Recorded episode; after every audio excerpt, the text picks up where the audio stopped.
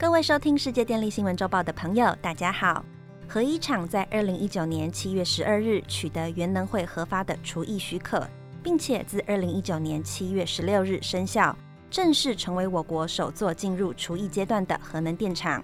而南韩的第一座核电机组古里一号机已于二零一七年六月关闭，目前正处于除役准备的阶段。南韩与我国核能电厂的除役时程相当，由于起跑点相同，或许有许多值得参考借鉴之处。今天我们就要来介绍南韩核能电厂的厨艺准备工作。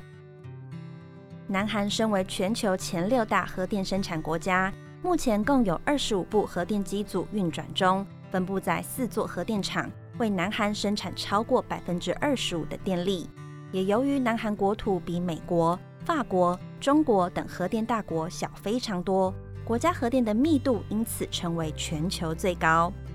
南韩总统尹锡悦已于二零二二年宣誓将全面重启核电产业，让南韩成为全球核电强国。目标要在二零三零年时将核电扩大到整体发电量的百分之三十，与我国的非核家园政策大相径庭。古里一号机是南韩第一座核电机组，自一九七八年就开始商业运转，二零零七年时获准延役十年。在经过四十年的运转后，已于二零一七年的六月关闭，也是南韩首座迈入除役的机组。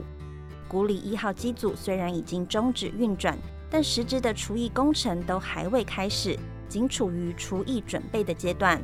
南韩政府也因此将古里一号机的除役视为开发核子设施除役技术的一个机会，除了可增加国内核电厂除役的经验。未来还可提升南韩在国际厨艺市场的地位。南韩政府期望透过核子设施的厨艺，发展核工业的技术竞争力，将目标放在二零三五年的全球核电厨艺市场，期望届时能在全球厨艺市场占有百分之十的地位。南韩整体的规划发展方向也与我国相似。为了可以安全顺利的执行古里一号机的厨艺计划。韩国电力公司将与国内外相关的公司与机构进行合作，也针对除役所需技术的研发，还有确保相关资金做了充分准备。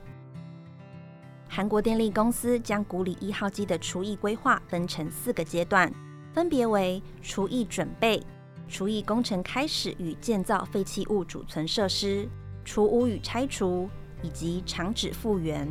并将不同的除役计划分割成六项事业项目，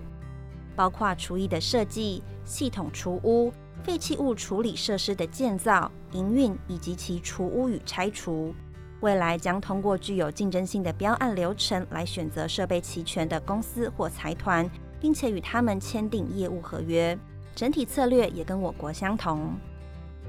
由于同属亚洲国家，台湾与南韩具有相似的地理条件。震惊环境与核电密度，应该持续借鉴他们的厨艺做法与策略。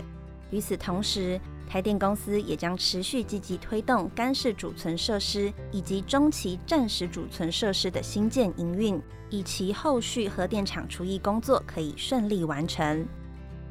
以上是本周世界电力新闻周报的整理报道，国内外电力的大小事，我们会持续密切关注，并且跟大家分享。如果喜欢我们的频道，欢迎与好朋友分享哦。我们下次再会。